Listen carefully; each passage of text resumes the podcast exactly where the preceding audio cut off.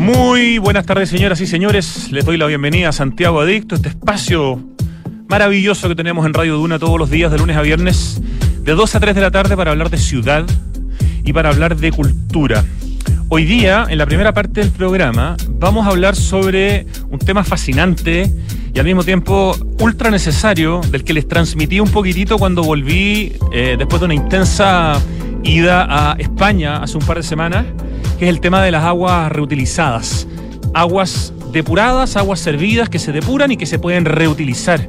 Eh, en el mundo incluso hay lugares donde se están utilizando para consumo de agua potable. Lo normal en los países donde hay más tiempo en el tema es eh, usarlo para temas eh, de agricultura, usarlo para riego de plazas, usarlo para mantención de parques, usarlo para regar canchas de golf. Hay un montón de posibilidades y hay un proyecto muy potente para la región metropolitana justamente de reutilización de aguas. Y vamos a hablar del tema y del proyecto con Cristian Schwerter, que es el director de Planificación, Ingeniería y Construcción de Aguas Andinas y con quien tuve la posibilidad de viajar eh, a España durante 3-4 días y pudimos estar en varias ciudades conociendo eh, lo adelantado que están los españoles con este tema. Fue realmente interesante. En la segunda parte del programa vamos a conversar con Loreto Schwarze y Gonzalo Schmeiser eh, sobre el Festival República a la Calle, que originalmente era el fin de semana pasado, pero por mal tiempo se suspendió y es este fin de semana para celebrar los 30 años de la declaratoria de zona típica del barrio República. Hay muchas actividades interesantes y queremos saber además un poquitito, sobre todo desde el liderazgo de Loreto Schwarze con eh, la Fundación Yo Convivo, por qué es tan importante esta declaratoria de zona típica y qué es lo que se hace y qué es lo que está pasando en el barrio República. Pero antes de comenzar, primero quería dar las gracias y mostrar aquí en el streaming, me llegó ahora físicamente el libro sobre Launer, Miguel Launer, Premio Nacional de Arquitectura nuestro penúltimo Premio Nacional de Arquitectura, ¿no? Porque nuestro nuevo Premio Nacional de Arquitectura es Fernando Pérez Oyersun. Eh, Miguel Launer es Premio Nacional de Arquitectura 2019. Este es un libro que ha hecho la editorial Bifurcaciones. Conversamos la semana antepasada, si no me equivoco, con Ricardo Green, el editor de este libro. Es un notable libro, tiene una cantidad de información interesante eh, sobre, no solo sobre Miguel Launer, sino que sobre todo lo que representa Launer en términos de, su paso por la Cormu, de su oficina de arquitectura, de la revista AUCA, de su exilio, de su vuelta a Chile. Miren, es un libro completísimo con textos de muchas personas. Ya lo hablamos, ya lo entrevistamos, pero quería contarles que me llegó físicamente y además es muy bonito, es grandote. Es un libro de prácticamente casi 400 páginas. Así que muchísimas gracias a Ricardo Green y a Editorial Bifurcaciones eh, por hacerme llegar este extraordinario libro. Y también hay que agradecer a Ediciones Academia Espacial, que lo hace junto con eh, Bifurcaciones y a la Universidad de las Américas, donde Ricardo Green, de hecho, es académico. Eso es una cosa. La otra, no sé si vieron ayer, lo subimos un post ayer, que es el penúltimo post en Santiago Adicto en Instagram, de una foto que subió Brickman Restauradores de la esquina de Alameda con Estado, que hasta el año, hasta la década, perdón, de los 70, tenía un palacio, y yo lo había visto otras veces en fotos, pero no había visto nunca una foto como esta. Es increíble. Es el Palacio Undurraga, palacio que demolimos, porque en el fondo, bueno, yo no me puedo hacer cargo de lo que pasaba cuando tenía cinco años, digamos, ¿no? Pero, pero como sociedad, en el fondo, permitimos que esa joya que ahora estamos mostrando en el streaming fuera demolida.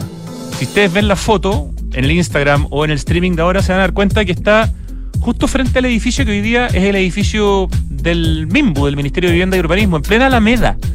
Un castillo, un, un edificio alucinante, maravilloso, del arquitecto José Forteza, una obra neogótica y no es que haya desaparecido hace 100 años, porque bueno, cuando algo tan antiguo uno dice, bueno, en fin, desapareció en los años 70. Así como el año 80 demolieron el Bazar Kraus, que estaba ahí en plena plaza de armas frente a la catedral y hoy día hay una torre de espejos que la única gracia que tiene es que permite que la catedral se refleje. Pero teníamos unos patrimonios que hemos votado que es realmente impactante. Y ese fue por lo menos el título que le pusimos a la, al repost en Instagram. Impactante.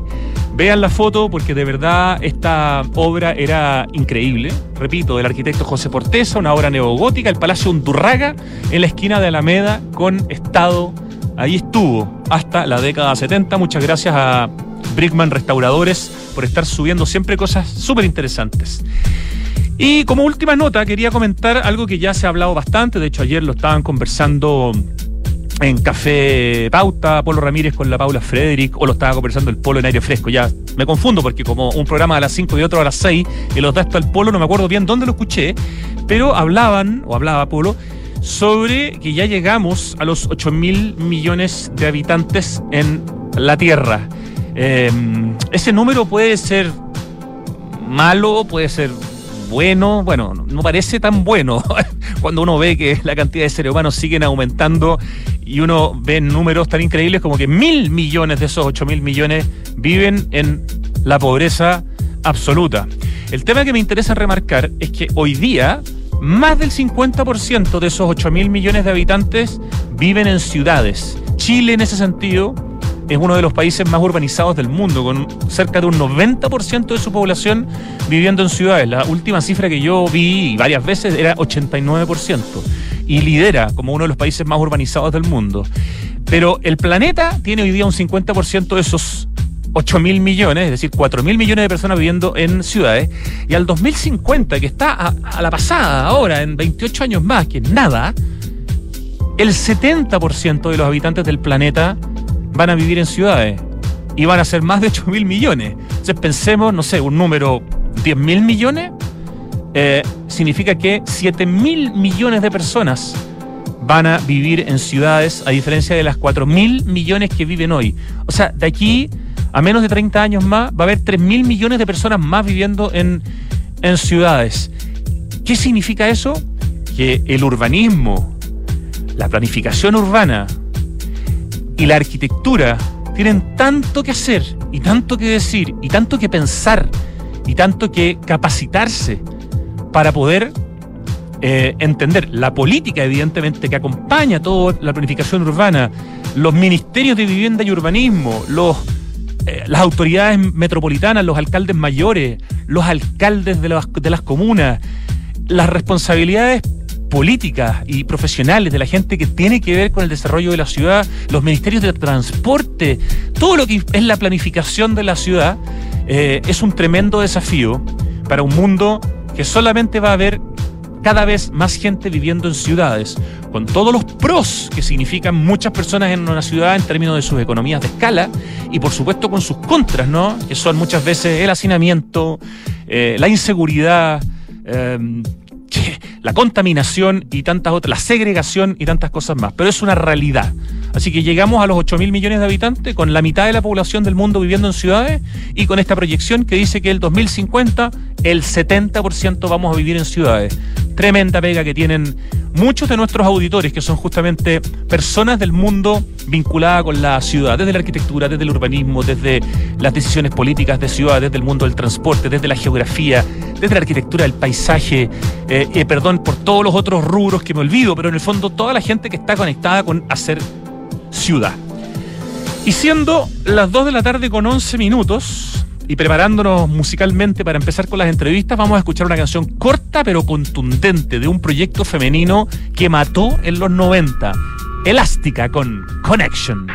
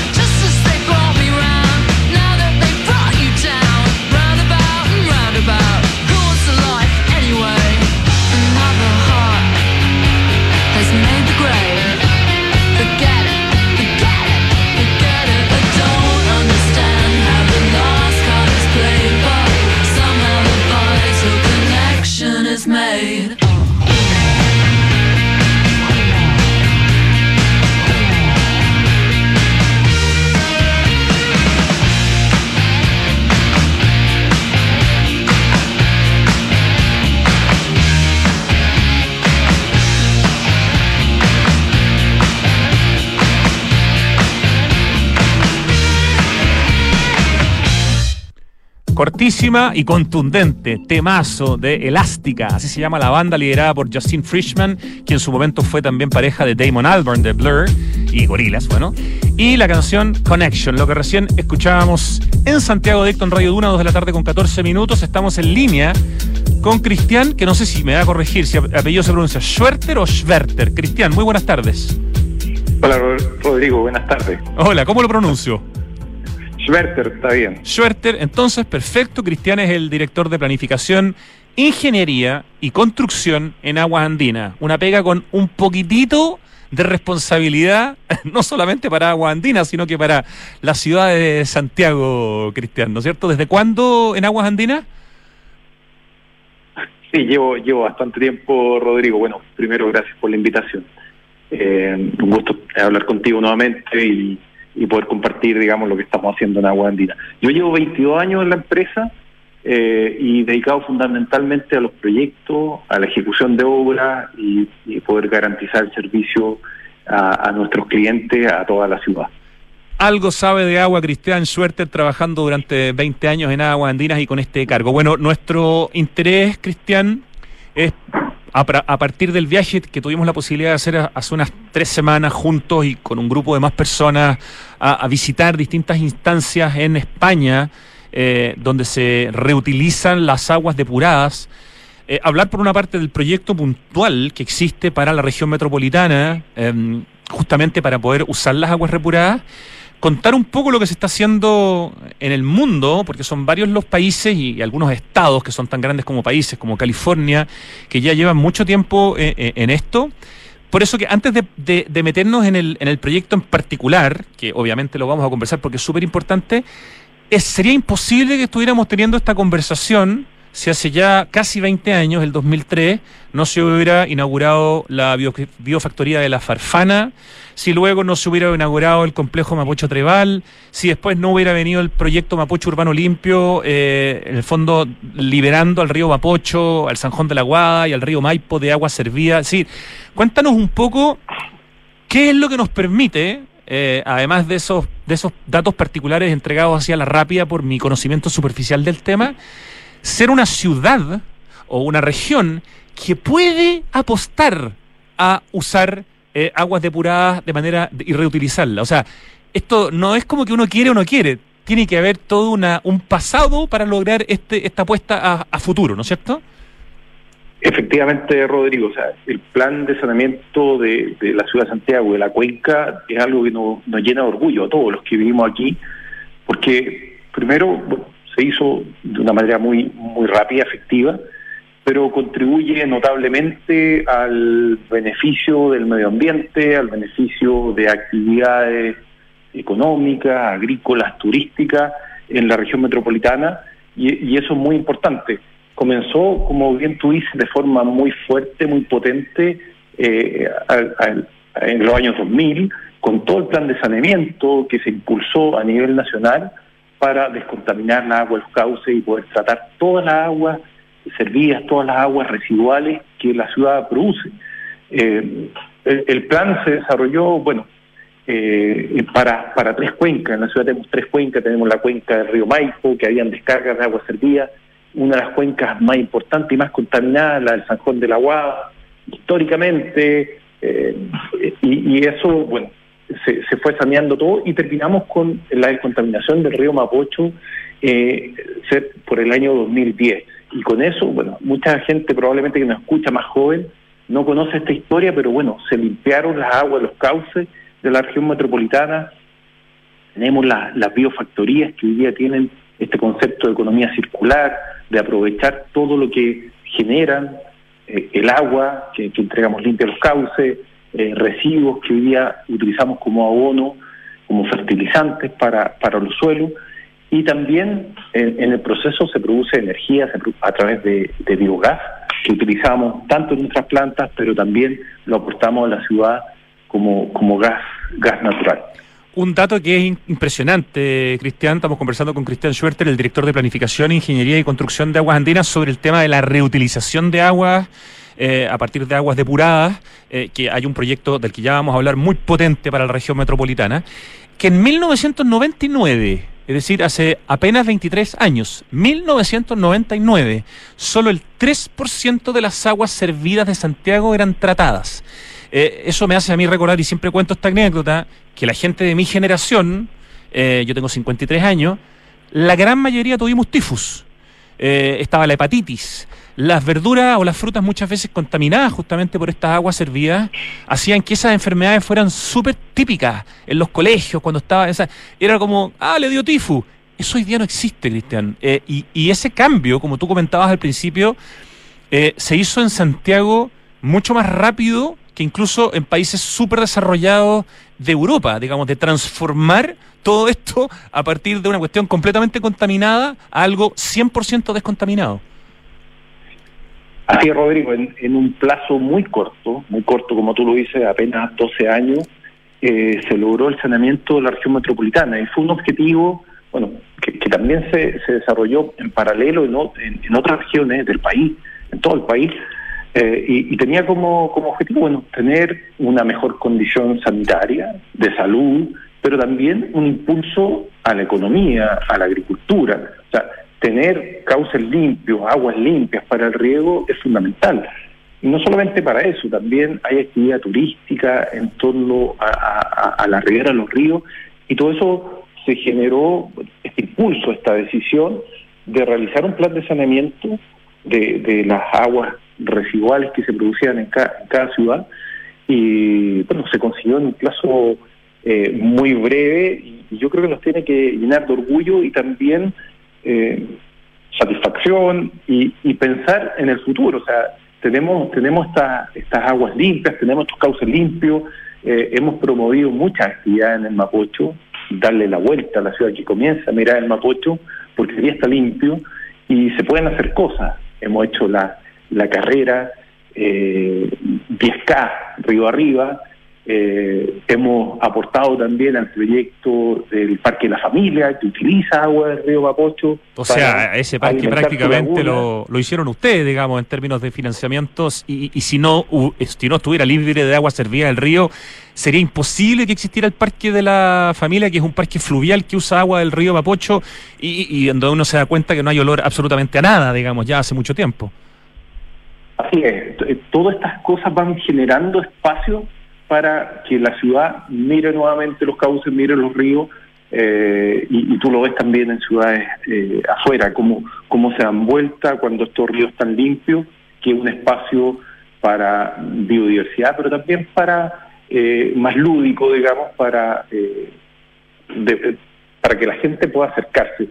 Hoy día el Parque de la Familia, bueno, tiene una continuidad, sigue existiendo y está desarrollando un parque Mapocho, Mapocho Río, eh, aguas abajo, que también tiene este concepto de mirar al río y acercar a las personas eh, algo que está descontaminado y que puede ser utilizado de diversas formas. De hecho, va más allá, Cristian, porque en el proyecto del Parque Mapocho Río, que ya inauguró su primer tramo y le faltan todavía cinco tramos, y que mide nueve kilómetros de largo eh, a lo largo del río Mapocho y 50 hectáreas, hay bajadas a playa para que la gente pueda hacer playa en el río, que es lo que pidieron en los ejercicios de participación ciudadana, porque estas personas recuerdan que sus abuelos o sus bisabuelos en el fondo bajaban al río a hacer playa y este proyecto por primera vez contempla playas para el río. Entonces, eso, nuevamente, ¿cómo se podría tener una playa en el río Mapocho si el río no estuviera descontaminado? Sería, en el fondo, una locura.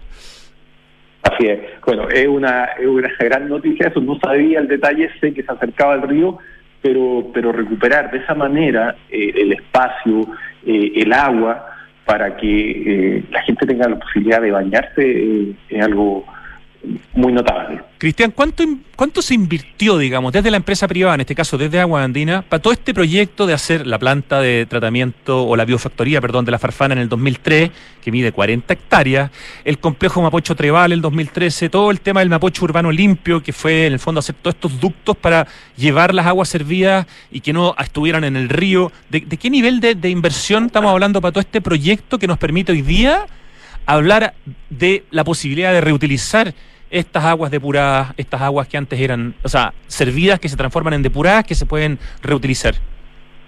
el plan de saneamiento en Santiago, en el Gran Santiago, eh, considerando las dos grandes biofactorías, y todos los ductos, los grandes ductos, el Mapocho Urbano Limpio, el emisario Treval y también el interceptor Maipo, eh, suma eh, eh, el orden de mil millones de dólares. Esa es la inversión que se realizó en Santiago para poder sanear su, su, su la cuenca, digamos, y el Gran Santiago. Además, se hicieron otros proyectos, localidades, toda la periferia de Santiago también cuentan con, con sistemas de tratamiento de agua servida y ahí existen otras 13 plantas más pequeñas que se preocupan de sanear esta, esta agua de, de estas localidades pero estamos hablando en el Gran Santiago una inversión del orden de mil millones de dólares. ¿Y a qué cantidad de la población de la región metropolitana atiende aguas andinas? Yo entiendo que creo que son tres las comunas que no y todas las demás sí, por lo tanto tiene que ser un número bien grande. Sí, pero al final, mira, todo lo que es el saneamiento, estas comunas que no atendemos con el servicio agua potable, sí atendemos con el tratamiento de agua servida. O sea, ah. Maipú nos entrega el agua a, a nosotros, digamos, para que sea tratada. Entonces, al final atendemos a todas las comunas del Gran Santiago para el saneamiento. O sea, a más de 8 millones de personas, que es la población actual de la región metropolitana. Hay gente que se quedó, y yo lo repito harto, en que Santiago tenía 6 millones de habitantes, 7, no, ya pasamos los 8 millones de habitantes en la región metropolitana, todos atendidos eh, por usted. Ya. Entonces, entendiendo que hay todo este proceso eh, de estos 20 años desde que se partió con la biofactoría la, Farfana, después con el complejo Mapocho Treval, después con la limpieza ¿cierto? de las aguas servidas de los ríos, eh, aparte hay que sumar, si no me equivoco, son 12 plantas de depuración más que hay en la región metropolitana, aparte de estas dos que son las grandotas, ¿no? Sí, son, son 12 otras plantas y te dije 13 porque acabamos de, incorporar una nueva en, la localidad de San Gabriel, eh, que, que, van tratando el agua residual de todas estas pequeñas localidades como Huin, como Melipilla, Talagante, Peñaflor, que no son tan pequeñas, en realidad cada vez van, van incrementando su población porque son alternativas, digamos, para eh, personas que, que, que trabajan también en Santiago.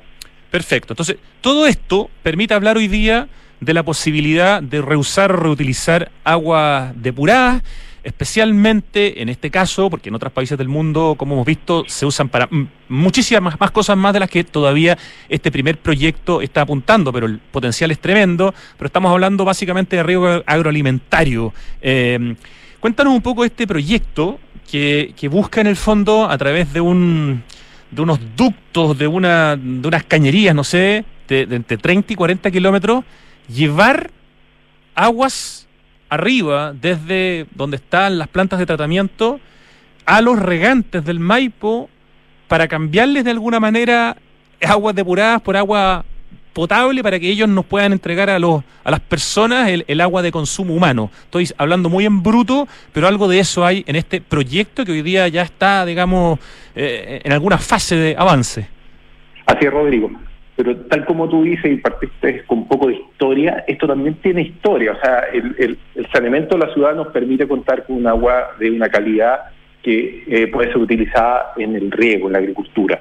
Pero también, ¿por qué surge este proyecto? Porque llevamos 13 años de sequía en la región metropolitana, una sequía que no da tregua y que necesitamos eh, eh, generar medidas estructurales que respondan a esta condición. Y un proyecto que aporta nuevos recursos a la ciudad es, este, en el fondo, es generar este intercambio de, aguas residuales por agua del río. Hoy día, eh, la, cantidad de, agua que está disponible para abastecer la ciudad no es suficiente. Entonces necesitamos una transferencia de agua de otro usuario, particularmente del riego. Este proyecto lo que busca es darle dos usos al agua, así lo llamamos. Los, usuarios que de, de, de agrícola nos, nos, pasan esta cantidad de agua, nos pasan 3 metros cúbicos por segundo, la ciudad la utiliza y después les llevamos las biofactorías, la tratamos y se las devolvemos. Se las devolvemos ya con un uso de agua para que ellos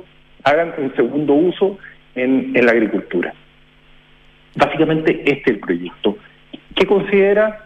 como decía, un intercambio de 3 metros cúbicos de agua. Estos 3 metros cúbicos es parte del agua que producimos en las biofactorías, que es del orden de 16 a 17 metros cúbicos por segundo. Cada día en promedio se están tratando esa cantidad de agua y desde ahí 3 metros cúbicos lo que buscamos es devolverlo al, río Maipo para que sean utilizados en, en el riego. Esto requiere una conducción importante desde la biofactoría Mapocho Treval hasta el río Maipo. Conducción significa, perdón, cañerías, ductos. Una tubería, sí, una, tubería, gran tubería una gran tubería de 1,6 metros de diámetro, lo que estamos proyectando, con una gran planta elevadora, porque tenemos que elevar el agua del orden de 150 metros hasta el punto de entrega. Eh, 35 kilómetros de longitud de esta, de esta tubería y tenemos pensado también dos sistemas de elevación, un sistema, una planta que eleva el agua en Mapocho Treval hasta un punto intermedio y desde ese punto intermedio en el trazado llegamos hasta el río Maipo, aguas arriba de la, de la captación Clarillo, donde eh, los usuarios de riego pueden captar esta agua, incorporarla a sus canales de riego y utilizarla para el cultivo de diversas eh, tipos de, de plantación. eso permitiría, Cristian, estamos conversando con Cristian Schwerter, el director de Planificación, Ingeniería y, eh, y, Construcción de Aguas Andinas, sobre el tema de la reutilización de aguas depuradas y el proyecto que, que ya existe para justamente eh, llevar, eh, hacer una conexión desde la biofactoría Mapocho Treval hasta hacia, digamos, las asociaciones de regantes de la primera sección del río Maipo para en el fondo entregarles aguas reutilizadas a los regantes y que los regantes no, no le entreguen aguas andinas, en el fondo agua para consumo eh, humano. Em, eso permitiría por ejemplo, que también los regantes pudieran regar cosas que hoy día no se están pudiendo regar. Yo en el viaje que hicimos me enteré de que en el fondo hoy día en la metropolitana no se están pudiendo hacer cultivos de alfalfa, de trigo, de maíz, de sandía, de tomate, eh, todo lo que requiere río tendido, nos explicaban, eh, por falta justamente de, agua. Le daría también una, una mayor capacidad eventualmente eh, a los agricultores para hacer que esta ciudad siga teniendo una cierta autonomía en términos de su consumo de hortalizas? Eh, por supuesto, eh, la sequía genera un estrés en la ciudad, genera, genera una condición en que los usos, los diversos usos se ven afectados. Estamos hablando de, del, uso de la ciudad de agua potable, se ve afectado y hay una transferencia de agua desde el riego agrícola. Cuando no existe este proyecto, esa transferencia no puede ser compensada. Entonces, eh, efectivamente, como nos comentaba Luis Verte, el presidente de la Asociación de Canales de Maipo y también de la Junta de Vigilancia del Río Maipo, existe un déficit de riego producto de estas transferencias. Ellos lo estiman en 16.000 hectáreas, que no pueden ser regadas. Este caudal, eh, al, al, hacer esta, este intercambio, podemos recuperar parte de esas hectáreas que eh, están sin posibilidad de ser regadas producto de la sequía que vivimos ya por más de 13 años. Voy a repetir la cifra que acabas de decir, porque estas son cifras que hay que repetirlas hasta que quedan en la cabeza. Hoy, en la región metropolitana, hay 16.000 hectáreas de terrenos cultivables que no se están regando y por lo tanto no se está pudiendo cultivar alfalfa, trigo, maíz, eh, sandía, tomate. Esto es solo un ejemplo de algunas cosas que no se están pudiendo cultivar. Yo hace poco conté después de una visita a los valledores que los tomates que comemos en Santiago vienen de Arica. Y ese es ya una anécdota en el fondo, pero 16.000 hectáreas, o sea, es un tema bien... Eh, dramático. Y este proyecto, Cristian, eh, de reutilización de aguas depuradas, eh, ¿Para cuándo debiera estar listo si todo avanza de manera, digamos, normal? Entiendo que hoy día están en la etapa de desarrollo de la ingeniería básica y en la elaboración del estudio de impacto ambiental. ¿Para cuándo debiera estar listo este proyecto y cuánto cuesta este proyecto? Mira, nosotros estamos, como, como tú bien dices, eh, desarrollando eh, con, con, con mucha eh, esfuerzo ahí, con mucho trabajo día a día, la ingeniería y también el estudio de impacto ambiental.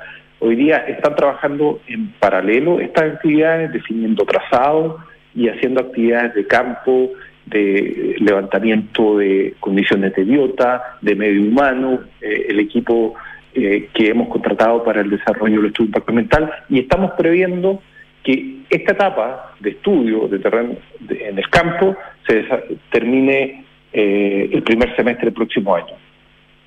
Eso nos va a permitir ingresar al sistema de evaluación ambiental en el segundo semestre.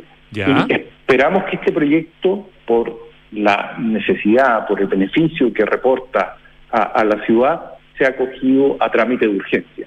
El acoger a trámite de urgencia tiene eh, la posibilidad de que se eh, evalúe, se revise por, por los distintos organismos del Estado de manera eh, más rápida y, y eso podría, en, un buen escenario, generar un plazo de revisión de un año para la tramitación ambiental. A partir de ese año se podría iniciar la construcción que estimamos en un, en un periodo de 24 meses, o sea, dos años de construcción para este proyecto. O sea, 2026 sería la fecha en que esto podría estar listo si se da todo lo que se da y, y, y, y se da de manera ideal, digamos, dentro de las, como tú lo estás comentando.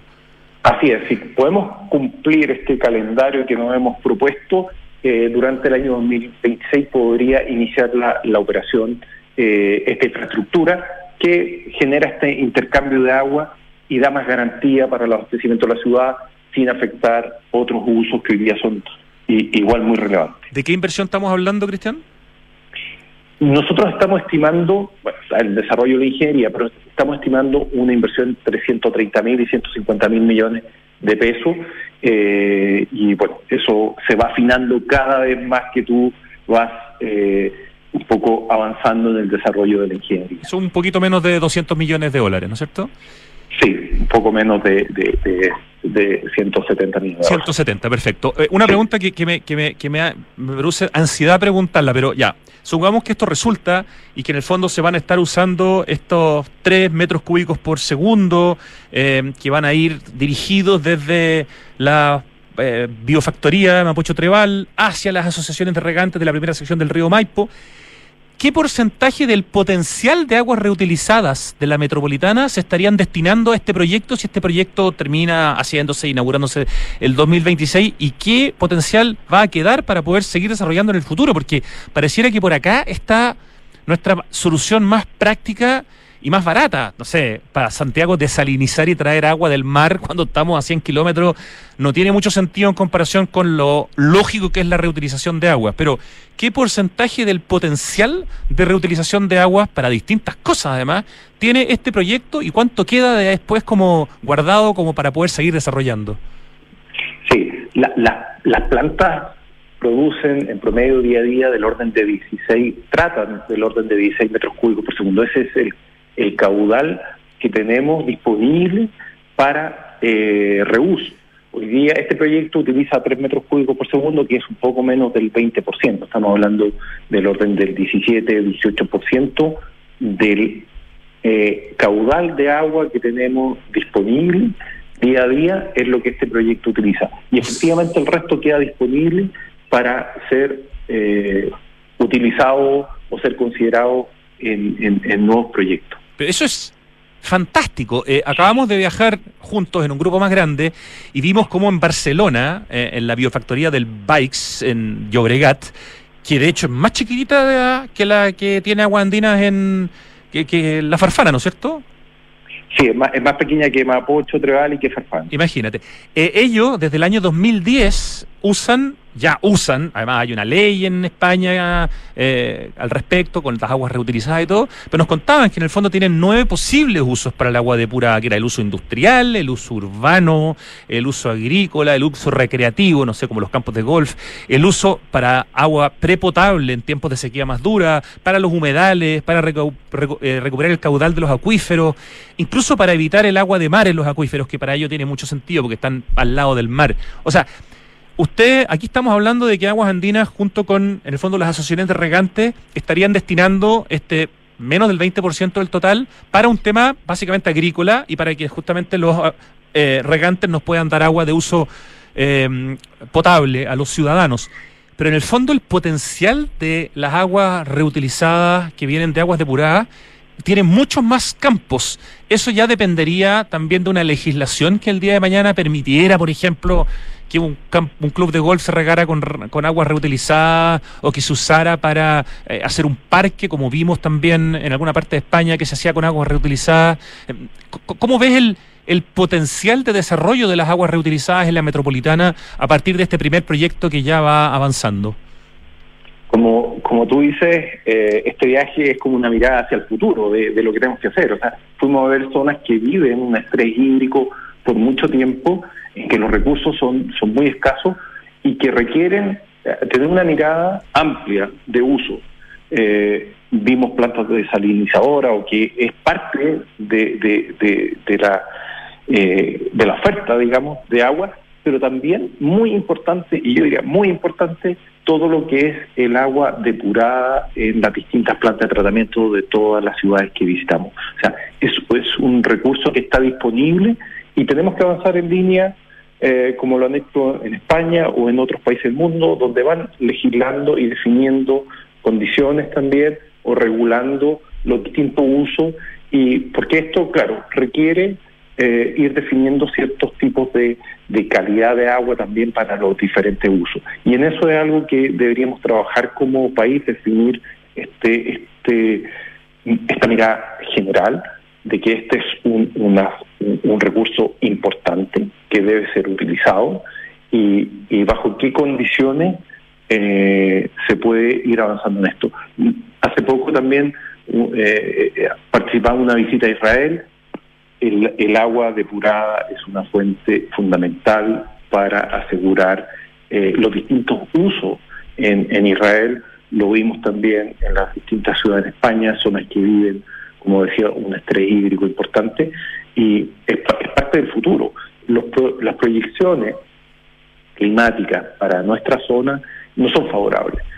Podemos tener años mejores que estos, pero la condición en el mediano plazo es que eh, vamos, vamos a tener menos precipitaciones que lo que hemos tenido en la historia. Entonces tenemos que prepararnos para esa nueva condición y eso, eso significa utilizar todos los recursos disponibles y el agua depurada, insisto, es uno fundamental, pero también tenemos que ir adaptando eh, lo uso de la ciudad, ir haciendo un uso más eficiente y adaptarnos eh, en nuestros parques, jardines, a una condición climática que estamos viviendo. Muchos municipios ya lo están realizando y yo creo que es parte importante también de, del trabajo que debemos realizar hacia el futuro. Y, y por último, Cristian, eh, la experiencia española, que es súper interesante y súper potente, de la cual tenemos mucho que aprender. Ellos ya aprendieron también a su vez de California, que tuvo una sequía espantosa en 1976, si no me equivoco. Tanto así que leía un dato que me, me impresionó. El skate se transformó en una cuestión mucho más de tendencia mundial a partir de la sequía de California que obligó a la gente a que las piscinas no tuvieran agua. Y entonces estas piscinas, que en California son, eran todas en su mayoría como medias redondas, empezaron a ser usadas por los skaters y el, la cultura del skate se transformó en algo mucho más masivo de ahí para el resto del mundo. O sea, a partir de una sequía y de la prohibición del uso de piscina, estas piscinas redondas fueron el inicio de los bowls que hoy día son súper famosos en todas partes. Entonces, llevamos en el fondo, hay experiencias en el caso de California desde los años 70 eh, y por eso California y Singapur y Australia y como dijiste tú Israel eh, y por supuesto España usan, eh, reutilizan agua ya hace harto rato. De hecho, en España estuvimos en la Costa Brava, donde se reutilizaba el agua desde el año 89. Así es, y, y, hay que tenemos que aprender de esta experiencia, si nos están mostrando un poco lo que nosotros vamos a vivir en unos años más. Como nos contaron en, la Costa Brava, ellos tomaron la experiencia de California para adaptarse y, y, generar las primeras iniciativas de reutilización. O sea, su experiencia ahí es muy importante y, eh, bueno, eran zonas que, que vivían este, este estrés eh, hídrico, que vivían un crecimiento de población muy significativo y que necesitaban más recursos. Y, y bueno, de, esa manera eh, inician, digamos, estos, estos grandes cambios de, cultura, de adaptación a, nuevas condiciones. Y es lo que tenemos que empezar a, interiorizar eh, en, nuestra región, es lo que estamos viviendo ahora. Claro, y a nivel también legal, uno, uno puede también aprender del caso español, por ejemplo, el desde el 2007, que tienen regulación para el tema eh, de las aguas eh, reutilizables a partir de aguas depuradas, y, y ya después llega el reglamento del 2020 del Parlamento Europeo, que aumenta exigencias, o sea, hay todo un conocimiento, un know-how eh, de las aguas reutilizadas que con las condiciones que existen en la región metropolitana, es decir, con todo lo que se ha hecho en estos 20 años, la creación de las biofactorías, la limpieza de los ríos, el hecho que ya no lleguen agua servida, nos permite en el fondo copiar las mejores ideas e implementarlas con la experiencia de otros lugares. Así que es como, a mí me, produce una sensación como de alivio saber que las aguas reutilizadas, Christian Schwerter, son de alguna manera el, el, futuro de corto, mediano y largo plazo para salvarnos, digamos, eh, en Santiago de, un, problema grave con la sequía. Así es, Rodrigo, tenemos que, es la forma que tenemos para adaptarnos, para hacer la ciudad más resiliente y, mantener, mantener toda la actividad. Eh, el consumo humano es, prioritario, es fundamental, pero también necesitamos mantener mantener áreas verdes, necesitamos tener nuestra agricultura en torno a la ciudad, es fundamental. Y este proyecto lo que busca es, es eso, es dar garantía para que eh, toda la actividad que existe en torno a la ciudad pueda seguir manteniendo y superar este déficit que estamos viendo y que cada vez está incrementando. No es el único proyecto, tenemos otros proyectos, eh, aumentar el uso de agua subterránea, tenemos que ir pensando en, también en la recarga de acuífero eh, y, y avanzar en normativa hacia eso, pero también una adaptación en cuanto al uso que hacemos en la ciudad, al uso que hacen las personas eh, eficiente y responsable del agua. Absolutamente de acuerdo. Cristian Schwerter, director de Planificación, Ingeniería y Construcción de Aguas Andinas, muchísimas gracias por explicarnos con tanta claridad eh, este proyecto y todo el potencial que tiene la reutilización de aguas depuradas. Te mandamos un gran abrazo. Gracias a ti, Rodrigo. Un abrazo para ti también. Chao, Cristian. Nos vamos al corte, volvemos en segundos para conversar con Loreto Schwarze y Gonzalo Schmeiser sobre el Festival República a la Calle, que es este fin de semana y que habla y que celebra los 30 años de la declaratoria de zona típica del barrio República. Ya volvemos. Cambiar el mundo, primero tenemos que cambiar nosotros. Por eso en Anglo American estamos cambiando nuestra forma de hacer minería, con medidas que contribuyen a la lucha contra el cambio climático. Como parte de nuestras acciones, pusimos en marcha la primera planta de hidrógeno verde para minería en Chile y el primer camión minero impulsado por hidrógeno verde del mundo. Porque si el cobre es determinante para el futuro, su producción también debe serlo. Por el cambio climático, lo estamos cambiando todo. Anglo American. Conoce qué más estamos cambiando en chile.com Han sido semanas de mucho fútbol, pasión y juego limpio. Y ya nos acercamos a la recta final, donde conoceremos a los campeones nacionales de la Copa en el 2022. Para más información ingresa a www.copaenel.cl. Copa Enel, volvemos a la cancha. 1710 1711 1712, nuevos árboles plantados.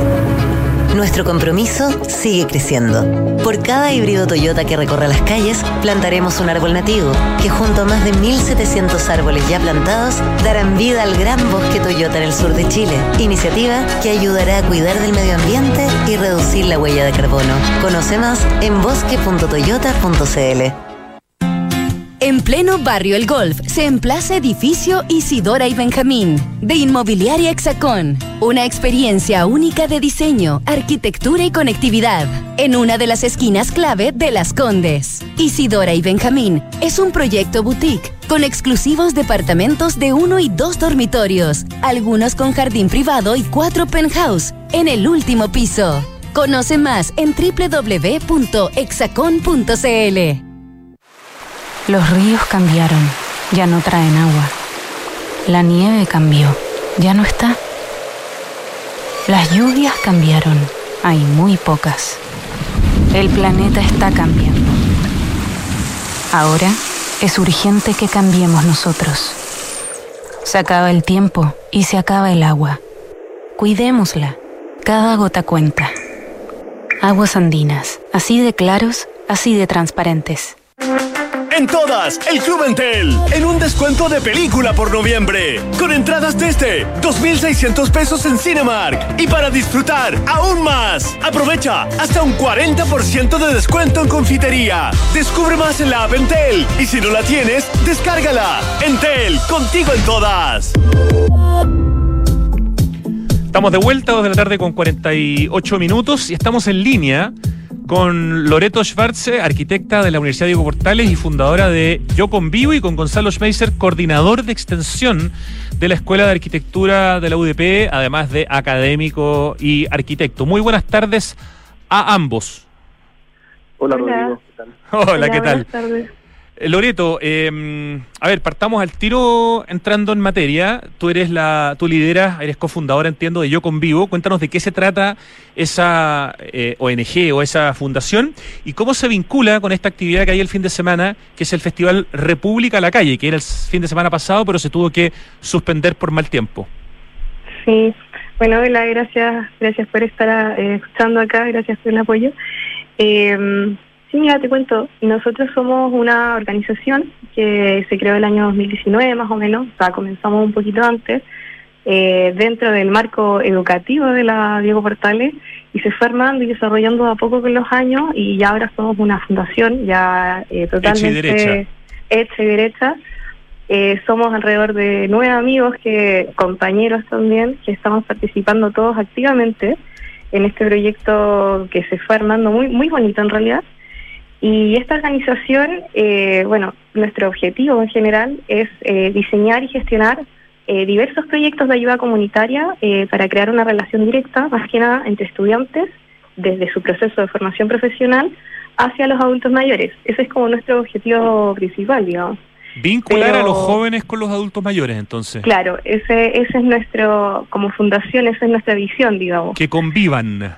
Que Esta- convivan, Ajá. exactamente. Ah, qué bonito. Y, sí, y bueno, este es un trabajo como de un enfoque intergeneracional, digamos, eh, de respeto de patrimonio histórico, eh, y obviamente a partir de eso fue que se fue surgió esta idea de, de desarrollar un primero un concurso de fotografía, eh, y este concurso de fotografía fue muy muy muy bueno, que lo desarrollamos todo el mes de desde septiembre hasta octubre, hasta unas semanitas atrás se, cerró este concurso. Y esto va a estar expuesto en este festival de República a la Calle.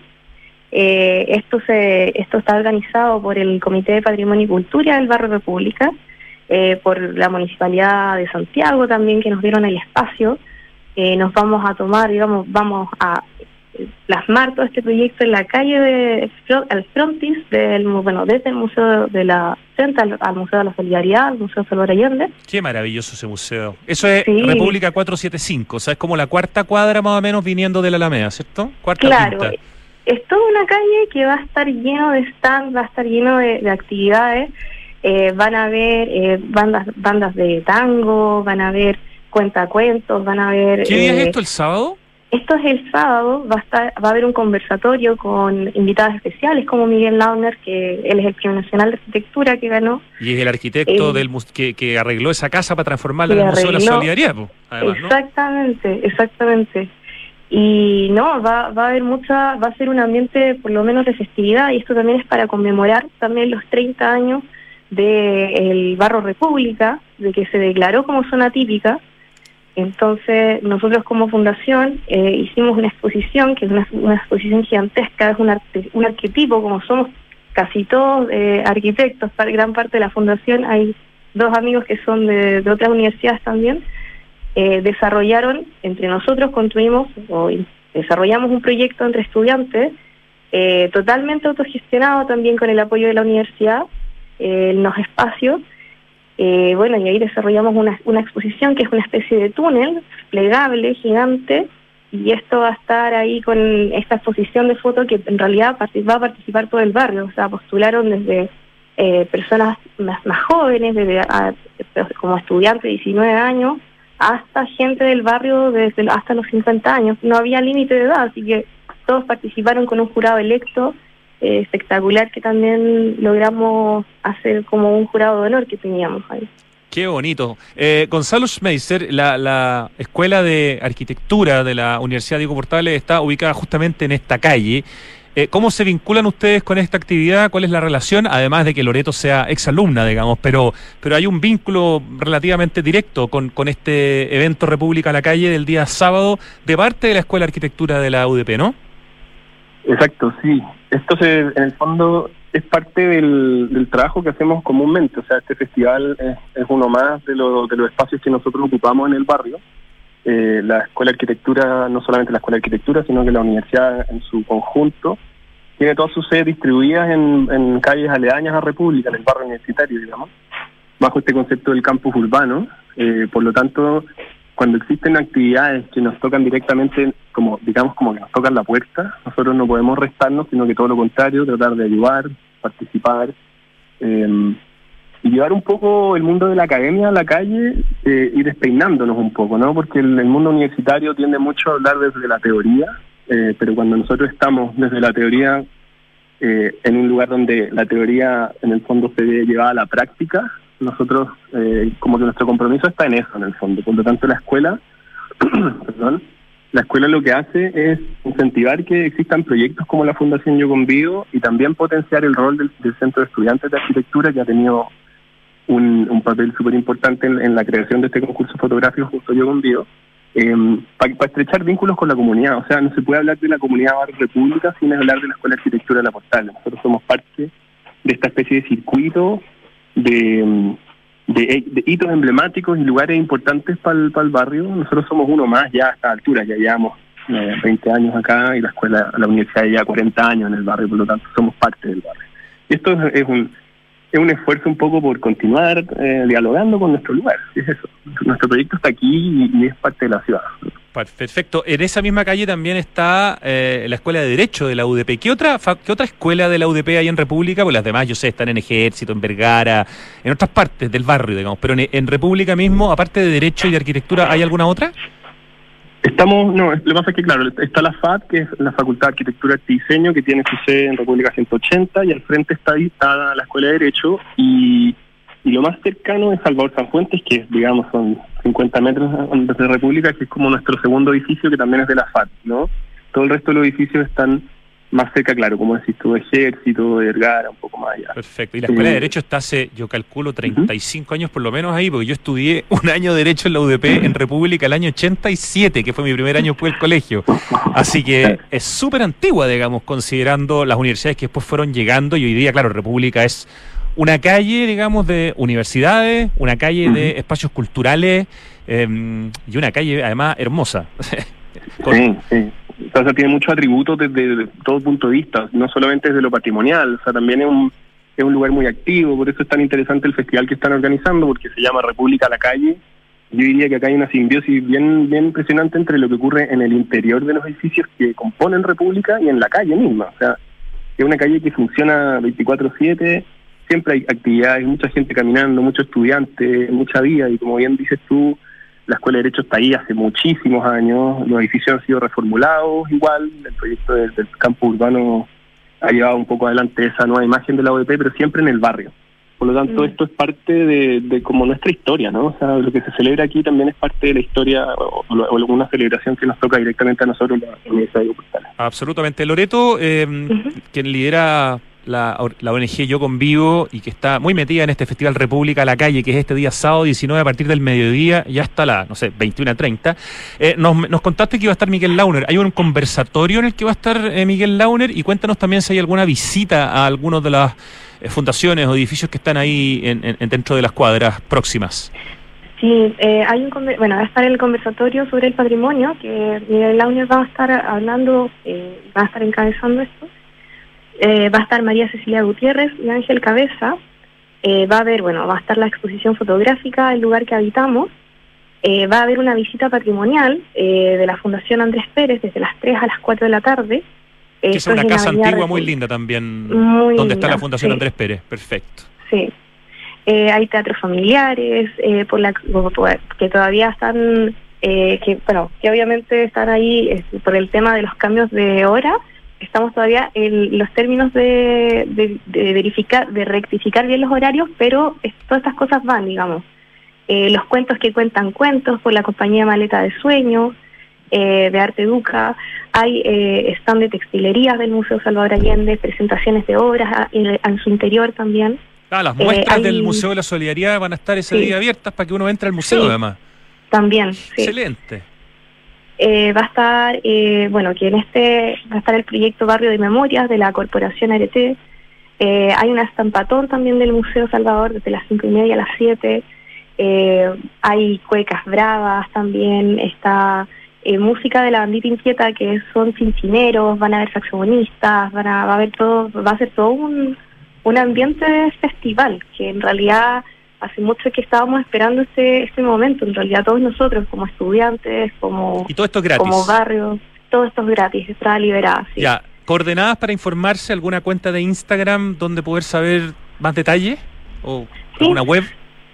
En realidad, lo, lo pueden nosotros lo estamos compartiendo desde nuestras redes sociales, desde el- nuestro Instagram, yo.convivo.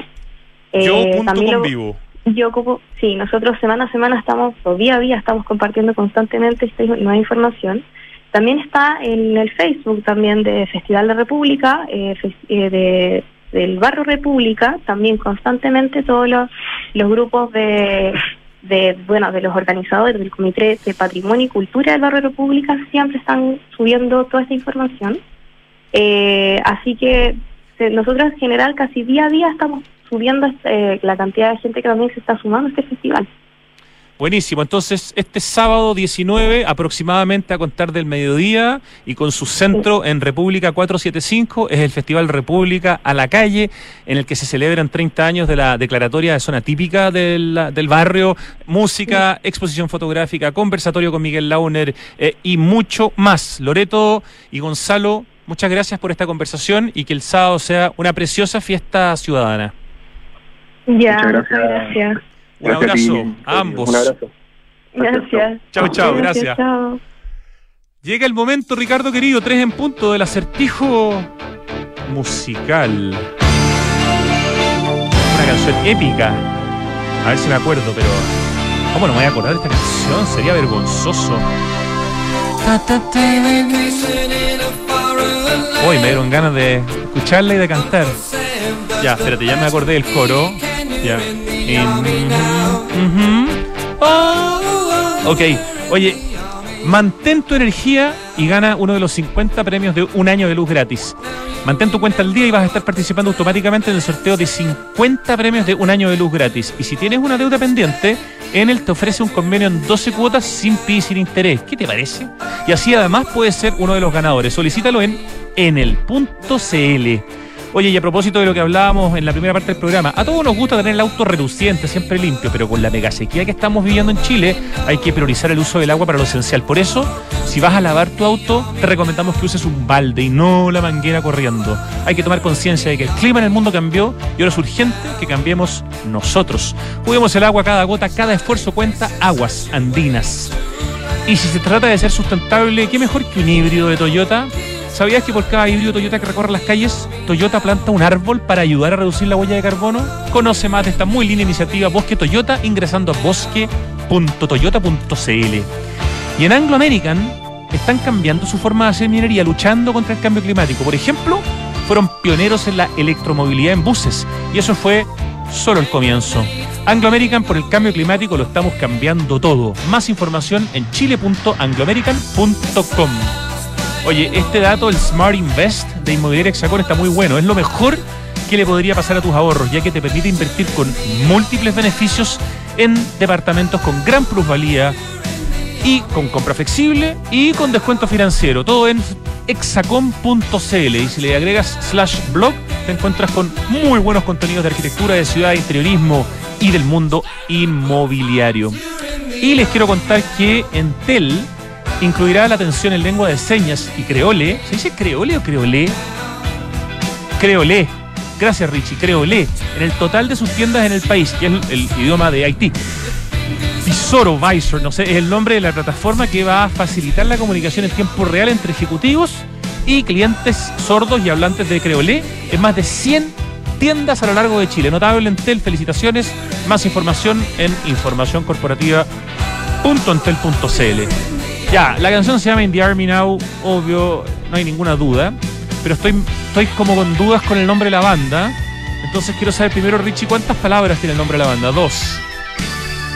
No, si así es fácil, es fácil, pero, pero ya, la inicial de la primera palabra, S. Y la inicial de la segunda palabra, Ah, ya, Q. Fácil, status quo. ¿Cómo no me acordé antes?